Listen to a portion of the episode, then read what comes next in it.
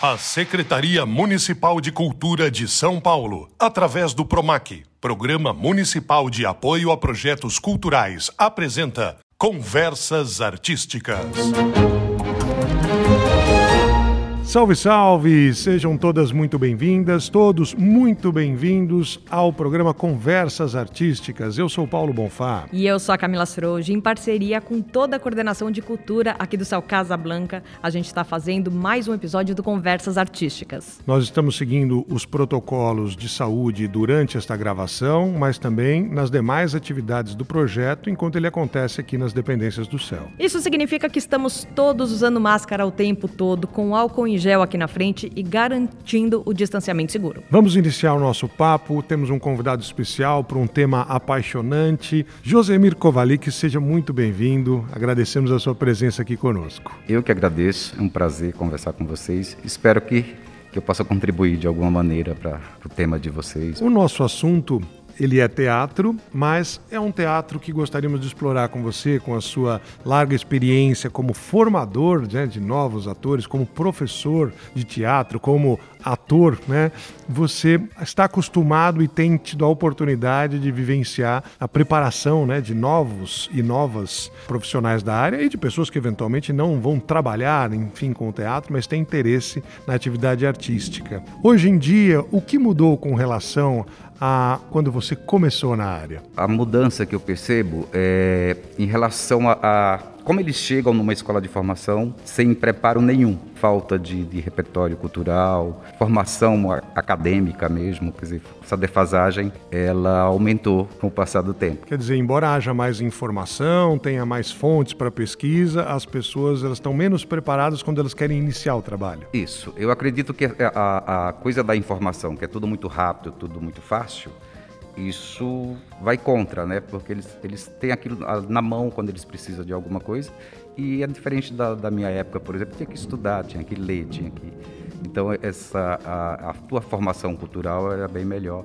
E nesses 20 anos de escola, eu percebo que isso tem a tendência a ficar mais difícil, né, culturalmente. Quer dizer, para a gente que está dentro de uma escola nesse momento, né, o céu aqui tem diferentes níveis escolares, é importante essa formação, independente aí de seguir ou não uma profissão na área, para poder ter bagagem e conhecimento geral, né, para entender e melhorar o aprendizado. Sim, sim, é, é, vem desde a formação técnica, acadêmica, em qualquer área, até você chegar num, numa especificidade, né? Eu quero fazer teatro. Então, claro que tem específico, mas a, a base, né, a formação, isso é muito importante. A formação básica, isso vai ajudar muito, porque se você não tem esse, a, a, formação, vai dificultar para interpretar um texto. Enfim, no geral, a formação é extremamente importante, não só para o teatro, mas para qualquer outra profissão que você né, ter a base, a base o conhecimento básico, acho que isso é importante para tudo. Agora, Jo, quando a gente fala no ator, é uma profissão muito glamourizada, né? As pessoas olham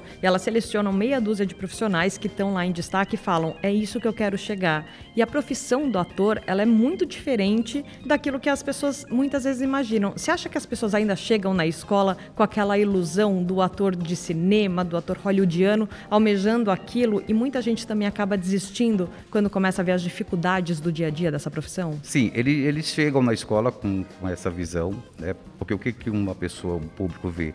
Um produto acabado, né? a televisão, o filme, eles não sabem né? o, o processo do fazer, né? como que aquilo é feito. Então eles vêm com essa visão equivocada e muitos desistem, obviamente, mas o que é surpreendente é que 90% dos alunos que entram na escola com esse perfil, eles mudam completamente. Eles se apaixonam por teatro, esquecem essa coisa do glamour, aprendem que fazer teatral é bem mais difícil, é prática, é dia a dia, é ralação, como a gente fala o tempo inteiro.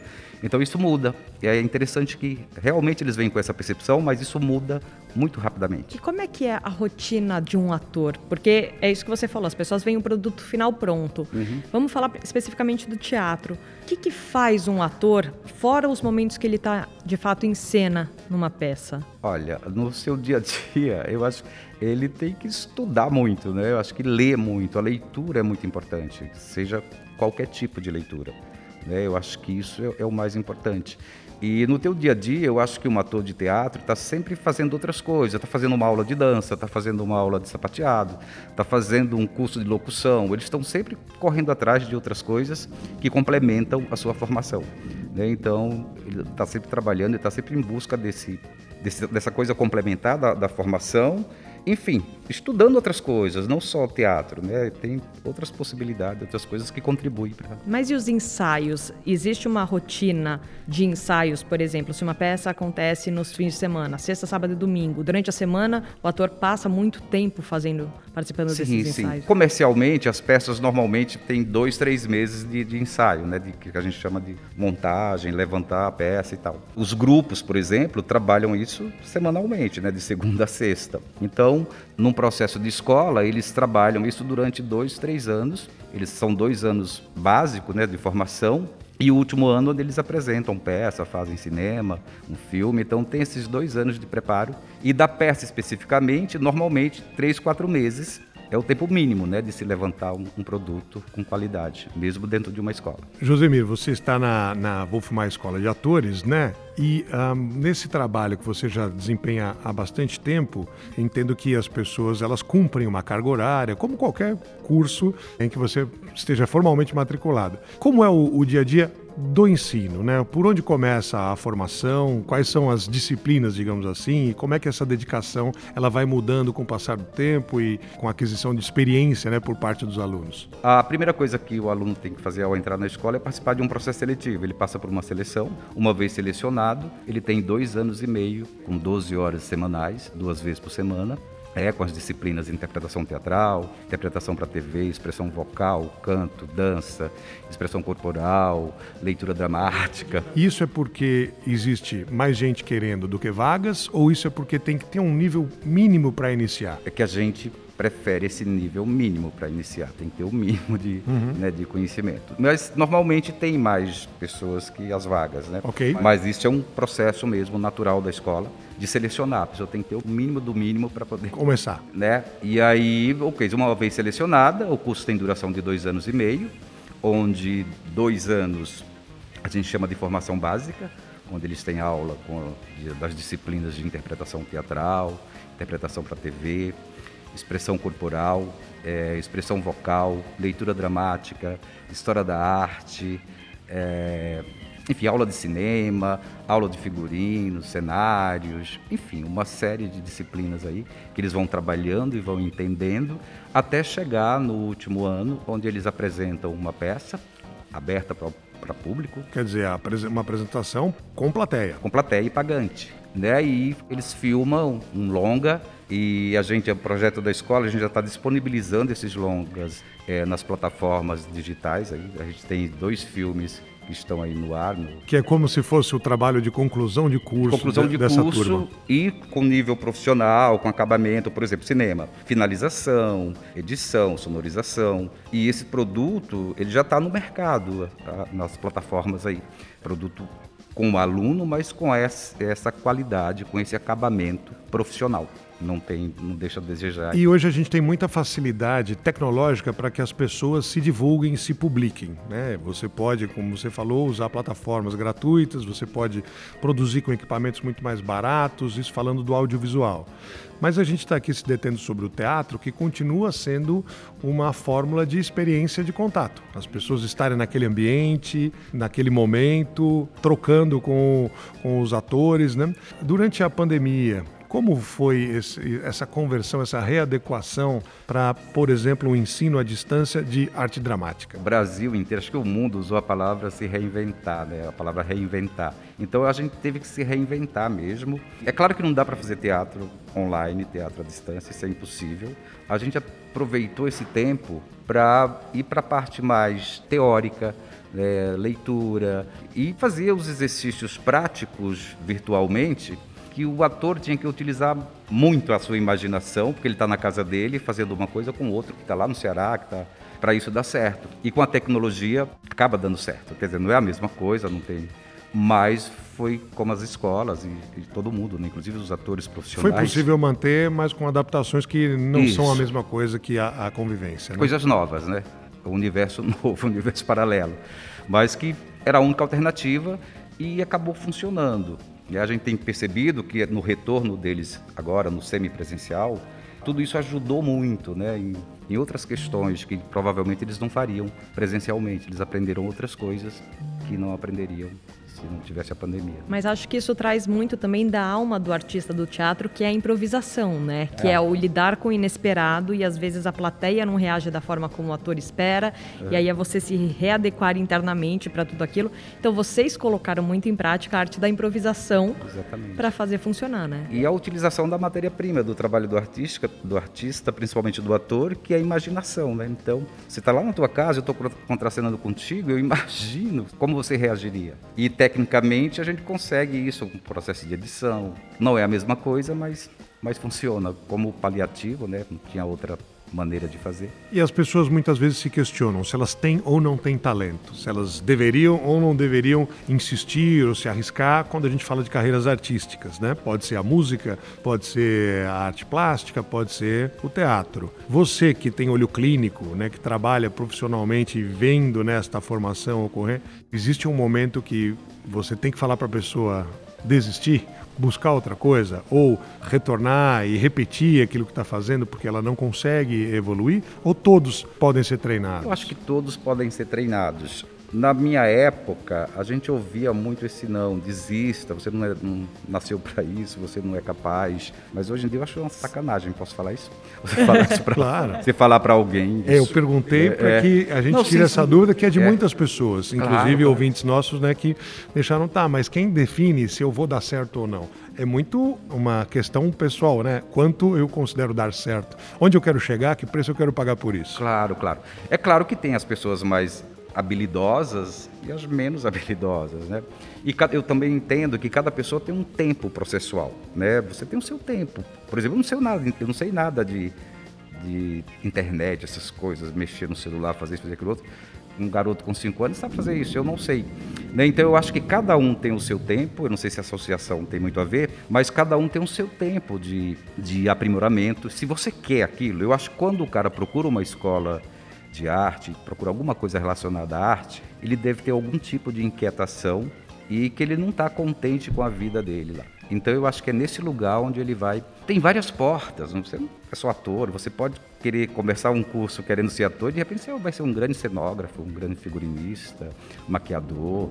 Né? Então tem muita coisa. E hoje no mundo digital, então você pode ser tudo que você quiser. É claro que ter o mínimo de experiência e de, e de formação e de repertório é, seria o ideal. Né? Mas é uma situação, desculpe Camila, só para aproveitar o que você tocou nesse assunto, que a gente repetidas vezes fala quando conversa sobre atividade cultural. É, é possível entrar buscando algo que te abre os horizontes para uma coisa diferente. Por exemplo, em vez de ser ator, eu vou me tornar um diretor, ou eu vou pensar em escrever. Sim, roteirista. Existe essa transição dentro do, do da própria linguagem? Existe. Ah, tanto é que na escola, eles têm, a partir do, do do segundo semestre, eles têm a possibilidade de acompanhar os projetos profissionais, fazer assistência de direção, assistência de produção, de iluminação. Então, eles participam no, no de peças que estão em cartaz. De que estão em cartaz, do, dos, né, dos alunos que estão se formando. Eles podem participar e muitos é, acabam escolhendo outras coisas, acabam se apaixonando por dirigir, né, por aquele processo criativo de um diretor. Gosta de figurino, gosta de iluminação. E mesmo sendo ator, eu acredito que para você ser um bom diretor, se você não não for ator, fica difícil você dirigir uma coisa que você não sabe, que você nunca experimentou. Então, muitos dos nossos atores acabam seguindo outra, outras áreas, se apaixonam por produção, viram produtores, viram diretores, acaba, gosta muito de ensinar e, e viram professores. É claro que tem que ter uma formação acadêmica, mas a formação teatral para poder fazer isso. Mas tem essas vertentes que que ajuda muito nesse sentido. Você entra querendo ser ator, é uma escola de, de formação de atores, então o teu objetivo inicial é ser ator, mas você muda dentro, lá dentro da escola para você ver outras possibilidades, outras vertentes que você se apaixona. Você pode fazer tudo, né? Você pode ser multimídia também, fazer várias coisas, depende muito da pessoa. Quando a gente fala em atores, a gente viu, principalmente na televisão, por exemplo, e no teatro, crianças muito pequenas já surgindo e que criam uma carreira super longa. Ao mesmo tempo, nós vimos atores que começaram bem mais velhos, assim, já passada a idade em que, na teoria, a pessoa opta por uma profissão. Uhum. Existe uma idade certa para se começar? Ou qualquer momento é momento? Não, eu acredito que qualquer momento é momento. Tá? As crianças elas têm uma coisa que a gente perde quando cresce, né? que é muito interessante para o nosso ofício que a gente fica falando o tempo inteiro, resgata a tua criança, não deixa. Né? Então a criança está ali, ela faz de boa. E quando a gente vai crescendo, a gente vai perdendo um pouco isso. Então o nosso trabalho é resgatar isso. Para o ator ou para qualquer outro tipo de, de, de, manifestação artística, eu acho que não tem idade, não, não tem tempo. É quando aquilo bate em você e você quer.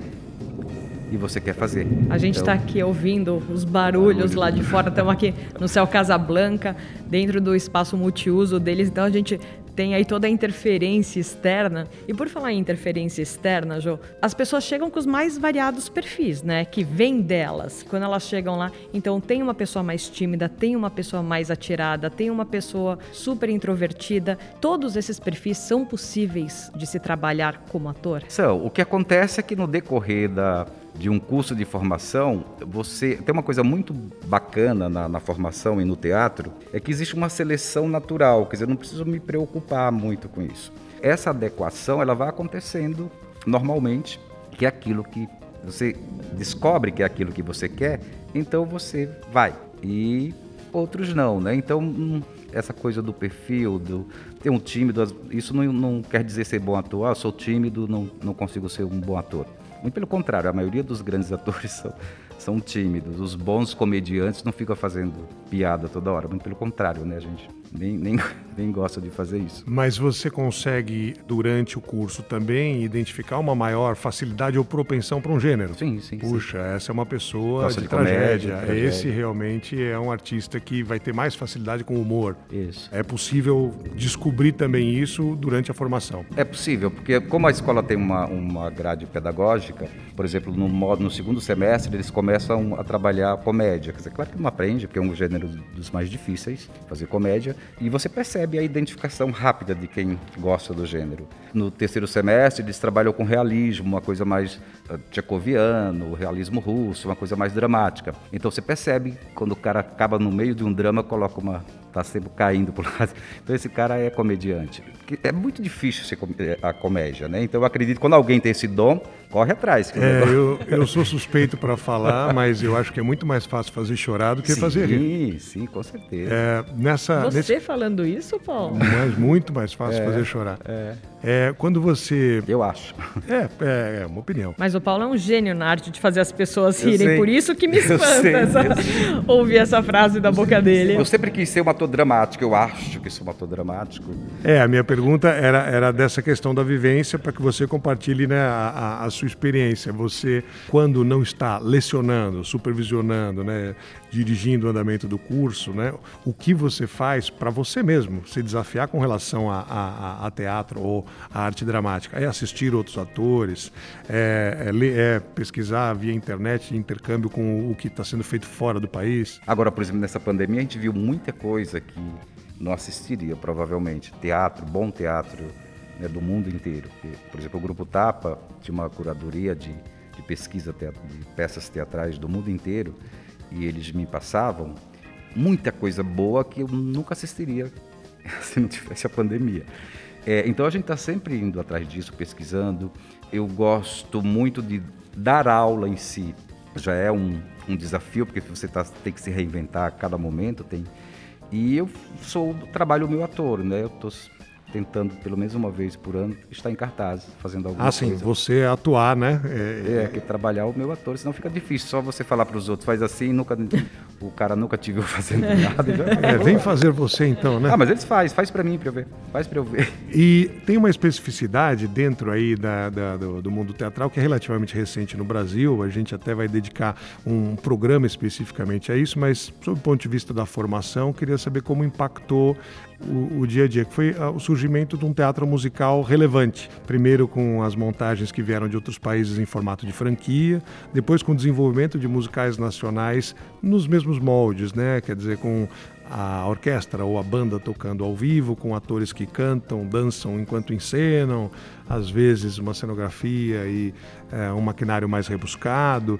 Isso alterou o perfil de pessoas que buscou formação teatral, querendo, por exemplo, trabalhar em teatro musical? Sim, o Wolf aumentou né, dessa, dessa coisa toda, da, das duas escolas, são, temos duas unidades, São Paulo e Rio, e o Wolf foi sempre um percussor nessa coisa toda, né? Ele começou a fazer musical aqui há muito tempo, antes desse boom do, do, do musical, e a escola também tem, um, tem curso de formação musical, canto, dança, sapateado, interpretação para para musical. Tem cursos livres, que não é o curso curricular, mas o curso livre que forma, por exemplo, agora tem um curso de férias. Sair da escola, o pessoal está fazendo aula de dança, de canto, entendeu? A gente tem tem, atende esse público também. Então, e, tem uma... e eles estão lá especificamente para fazer aulas de canto. Isso, ponto. aula de canto. Sendo aula ator, dança, não sendo ator, Isso. querendo ser, sendo profissional já. Sim, exatamente. Tá? A gente faz isso. A gente tem esse segmento dentro da escola de formação para musical. E, João, a gente vive também um outro momento em que, com as redes sociais, todo mundo passou a se abrir um pouco mais e abrir um pouco da própria experiência e mostrar um pouco do seu trabalho. Você vê muitas pessoas também chegando com esse pensamento de ser um youtuber, de ser uma pessoa que vai lá fazer vídeo e que se depara com uma realidade diferente? Sim, só que a gente, eu acho que um grande barato, o grande barato da escola é ela tá atenada, né, ou antenada com tudo essas novas mídias, é com tudo que está acontecendo, está é, é, tá ligado ao seu tempo. Então, isso é uma coisa, o perfil da escola. A gente não tem essa coisa, ah, faz teatro, faz isso Não. Ah, eu acho que isso é importante. Entra muita gente com, com esse perfil, querendo isso. A gente não tem nada contra. É, não tem uma, uma aula específica, ah, quer fazer isso mas a gente já está criando projetos com esses formatos também para atender. Não vejo porquê. É, é, eu acho que artisticamente, eu não sei até que ponto, não vou entrar nessa seara, mas eu não vejo problema Sim, até porque nenhum. é diferente, não é exatamente é. uma interpretação, é muito não, é mais uma coisa. questão da Aí... conversa e, e da, do lidar com a câmera. É, é outra coisa, mas a gente não tem nenhum tipo de, ah, de preconceito em relação a isso. Ah, que ator, você... a gente não tem isso. É. Isso é o bom da escola. Nesses 20 anos que eu estou na escola desde o início, a gente sempre trabalhou, porque também tinha coisa com a televisão, né? Tinha um preconceito com a televisão, não sei o quê. O ator e, e como se é como se fosse o, o, o, ator tivesse que optar eu não é. ou eu escolho entre o cinema ou o teatro ou a televisão ou uh, um canal de internet é. E, na verdade, ele é ator em qualquer lugar. Sim. É, muda, esse... muda o suporte, né? muda o espaço. muda a mídia, né? Esse é o objetivo da escola, é formar... Cara, cada um vai se dar bem naquilo que ele quer, naquilo onde ele se identifica mais. Mas a gente não tem nenhuma resistência em relação a nada disso. Pra gente, tudo isso vale. É claro que o ator, o teatro, aquela coisa do que, você, que vocês conhecem é o que vai sustentar, o que vai te dar né, fazer de você um artista ou não. Tem, tem as coisas efêmeras, passageiras. Para quem está no, nos ouvindo nesse momento, né, quem fez parte aí da, da, da, colaboração com o Céu Casablanca aqui, que ou não tem idade ainda, ou não tem recurso financeiro ainda para poder almejar né, fazer uma formação é, de ator numa escola específica, mas é curioso, é curiosa e está interessado em pesquisar, tem a, a internet à disposição. Quais são boas fontes de referência? Para ver uh, trabalhos de atores. Você mencionou durante a pandemia que você tomou contato com produção teatral de outros lugares que eventualmente não teria conhecido antes se não tivesse esse tempo, esse contexto né, de conteúdo disponível online e gratuito a qualquer hora do dia.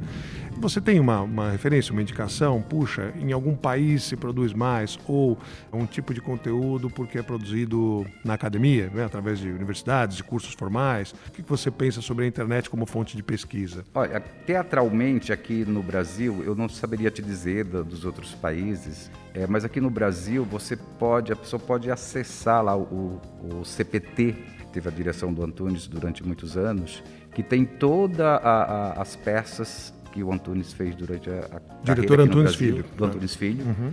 Tem tudo isso filmado, então é muito fácil acessar e, e assistir e ver. E outra coisa também é, é ir ao teatro, né? Ver, tá voltando aí, vai ao teatro, que, que é um lugar onde a gente aprende muito, né? a gente entende muita coisa. E ao cinema, eu acho que a coisa da mídia, né? Da é muito acessível para todo mundo hoje. Quer dizer, você pode ver bons filmes, boas séries. Todo mundo tem TV paga, essas coisas todas. Eu acho, acho que quase toda casa tem isso. Acho que não é tão difícil. Dá uma acessada nisso, assista essas coisas.